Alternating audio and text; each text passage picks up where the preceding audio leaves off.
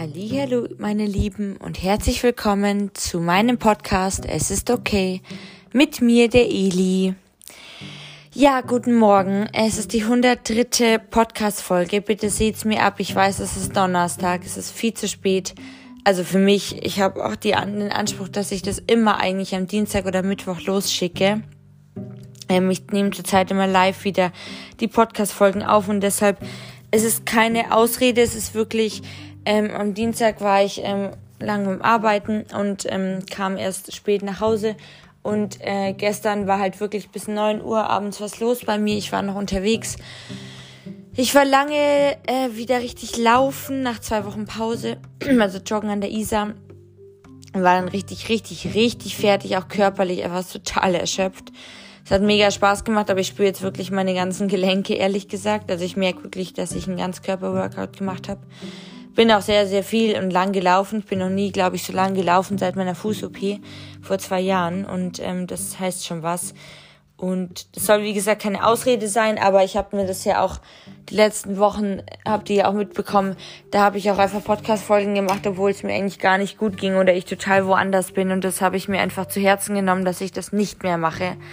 Dass ich sie dann aufnehme, wenn ich Zeit dafür habe, wenn ich den Kopf dafür habe und wenn ich es bewusst machen möchte einfach weil ich es will und nicht weil ich es muss. Und deshalb bitte seht's mir ab, dass es heute ähm, ja später ist und länger gedauert hat diese Woche. Ja, Entschuldigung. Aber ich hoffe, ähm, ja, dass ihr das versteht. Ihr seid meine treuen Podcast-Zuhörer. Ich glaube, ihr versteht, was ich meine. Und ähm, bin euch dankbar, wenn ihr mir wieder die Chance gibt, mir zuzuhören. Und es würde mich übrigens sehr, sehr viel weiterbringen. Das habe ich jetzt schon lange nicht mehr gesagt, wenn ihr meinen Podcast bewerten würdet. Es geht über iTunes, indem ihr meinen Podcast Es ist okay eingibt. Ähm, über Apple es geht aber auch ganz easy mittlerweile seit paar Monaten über ähm, Spotify direkt in der App. Wenn ihr meinen Podcast eingibt, könnt ihr unten drunter nach meinem Titelbild und dem Titel ähm, die Sterne ähm, vergeben. Und es würde mir sehr, sehr helfen, einfach um die Reichweite zu erhöhen und auch, dass andere darauf aufmerksam werden, dass ich ähm, einen so hoffentlich vielfältigen Podcast habe, der vielleicht auch noch anderen helfen kann und weiterbringen kann, rund um die Themen mit Essstörungen, Depressionen, psychischen Erkrankungen und das Leben damit. Und es wird mir wirklich ähm, helfen und würde mich sehr freuen. Und ähm, deshalb danke schon mal. Und genau, ich fange jetzt mal an. Heute geht's um das Wichtige. Ich weiß, es ist wahrscheinlich schon ausgelutscht, aber ich kriege immer noch so viel Statistiken, dass es immer noch so beliebt ist, Themen zur Gewichtszunahme oder zur Abnahme. Und diesmal soll es darum gehen, Hilfe, Gewichtszunahme. Und zwar möchte ich vorerst mal die Beantwortung der Frage, wie eine Gewichtsveränderung eigentlich funktionieren kann, eingehen. Es lassen sich fast alle positiven beitragenden Faktoren zur Körperfettzunahme durch Veränderungen des Körpergewichts erklären. Und kurzfristige Gewichtsveränderungen können aber in Wirklichkeit auf eine ganz andere Reihe oder andere Gründe zurückzuführen sein. Darunter können fallen Veränderungen im Spiegel der Sexualhormone, Entzündungen, auf die Toilette gehen müssen, eine erhöhte Aufnahme von Ballaststoffen und Nahrungsmitteln, Veränderungen im Körperwasser. Und deshalb ist eben diese schrittweise Veränderung des Körpergewichts ein größerer Indikator für eine Gewichtszunahme. Das heißt aus magerer Muskelmasse, Fettmasse, Knochendichte und so weiter. Und das liegt an einem sehr grundlegenden Prinzip von Energieverbrauch, wie es Energiezufuhr. Zufuhr, also an Kalorien rein, Kalorien raus. Das glaube ich macht euch allen Sinn und es ist eigentlich gar nicht so schwer, das Schema. Ähm, ich würde es euch nur einfach mal kurz erklären, weil dann viele immer gleich Angst haben, wie kommt denn die Gewichtszunahme so schnell und Hilfe, was kann ich anders machen und ich will das nicht und ähm, ich kenne auch oft genug Leute, ähm, habe es gehört, auch von meinem Umfeld, die keine Essstörung haben, denen das trotzdem schwer fällt. Also das heißt nicht, dass alle, die eine Essstörung haben, ähm, nur davon betroffen sind, sondern auch in, in Anführungszeichen gesunde Personen können nicht immer mit einer Gewichtszunahme gut umgehen.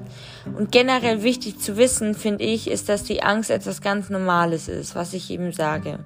Die Angst vor einer Gewichtszunahme ist generell öfters und eben auch bei gesunden und normalgewichtigen Personen Also es betrifft eigentlich alle. Vielleicht oder wahrscheinlich kennst du auch verschiedene Ängste. Zum Beispiel Angst vor mehr Körpergewicht. Angst davor, dass du es nicht schaffst, ab und zu zuzunehmen. Ab oder zuzunehmen.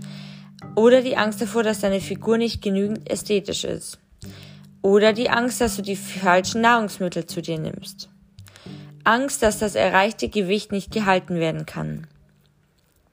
Angst davor, dass du zu wenig oder zu viel isst. Angst, dass du dein Wunschgewicht nicht erreichst. Angst, dich in figurbetonter Kleidung oder Badekleidung zu zeigen und die Angst davor, dass andere über dich und dein Aussehen und Gewicht sprechen und, und, und. Also es gibt viele Varianten. Glaub mir, es fällt mir immer noch schwer, meine vier Kilo anzunehmen, obwohl ich nicht viel dicker geworden bin, glaube ich. Ich habe einfach allgemein überall ein bisschen was zugelegt. Vor allem, glaube ich, Muskelmasse. Ich glaube, ich bin trotzdem gut in Shape, aber, also nicht unförmig, aber es ist trotzdem wahnsinnig schwer, das immer noch zu akzeptieren und mh, mm, ich habe da mal gegoogelt und habe mal rausgearbeitet, was es für zwei Tipps geben könnte, die ich dir mitgeben kann, euch, um daran zu arbeiten, arbeiten zu können, mit dieser Angst umzugehen. Erster Tipp. Nimm dir die Zeit, um herauszufinden, welche deine Angst ist und gegen was du eigentlich ankämpfst. Weil das Paradoxe an der Angst vor einer Gewichtszunahme ist, dass die ganze Zeit die Aufmerksamkeit bei der Gewichtszunahme ist. Das heißt, wenn sich alles um die Wiederzunahme von Gewicht dreht, richten sich auch der Körper und deine Gedanken nur darauf aus. Und deine Glaubenssätze überzeugen deinen Körper, dass es nicht möglich ist, dass du deine Ziele erreichst.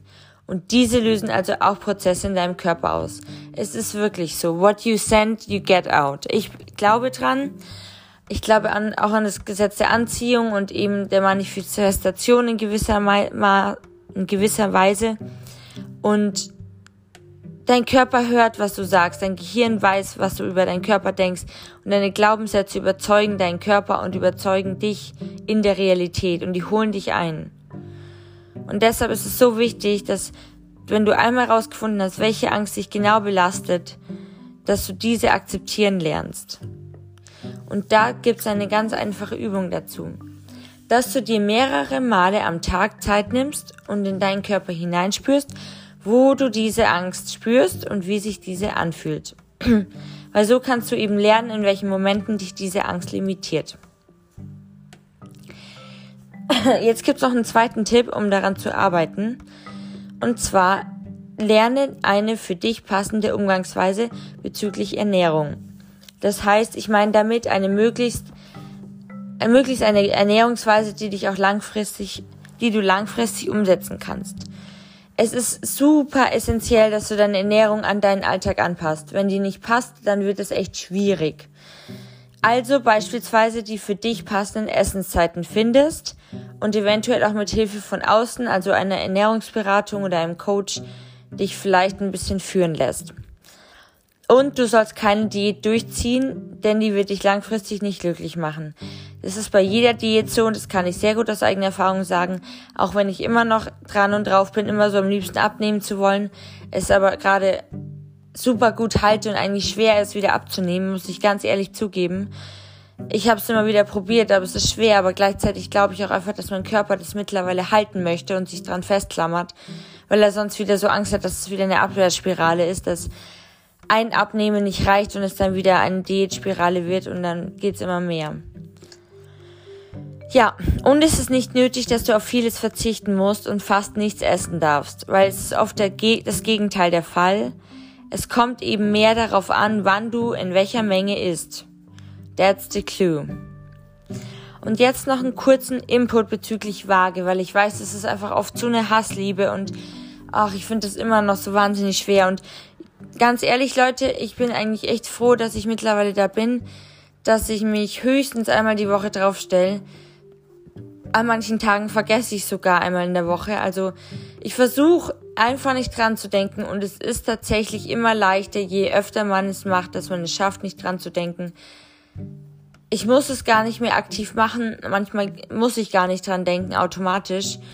Ähm, das ist echt super befreiend und gleichzeitig macht es mir Angst, weil ich immer weiß, wenn ich jetzt nochmal draufsteige und schon lange nicht mehr drauf war, könnte es ja sein, dass ich das eine Kilogramm mehr habe und es verpasst habe, wann ich das drauf bekommen habe. Und ich gebe es zu, es macht mir immer noch wahnsinnig Angst. Also es ist, ich bin davon nicht befreit, aber ähm, ich möchte euch einfach nur sagen, dass wahrscheinlich kennt ihr oder habt ihr auch so eine oft zu intensive Beziehung zu dieser Waage und eben wie gesagt so eine Hassliebe zu ihr. Also mal ist sie gut und gleichzeitig schlecht und toxisch.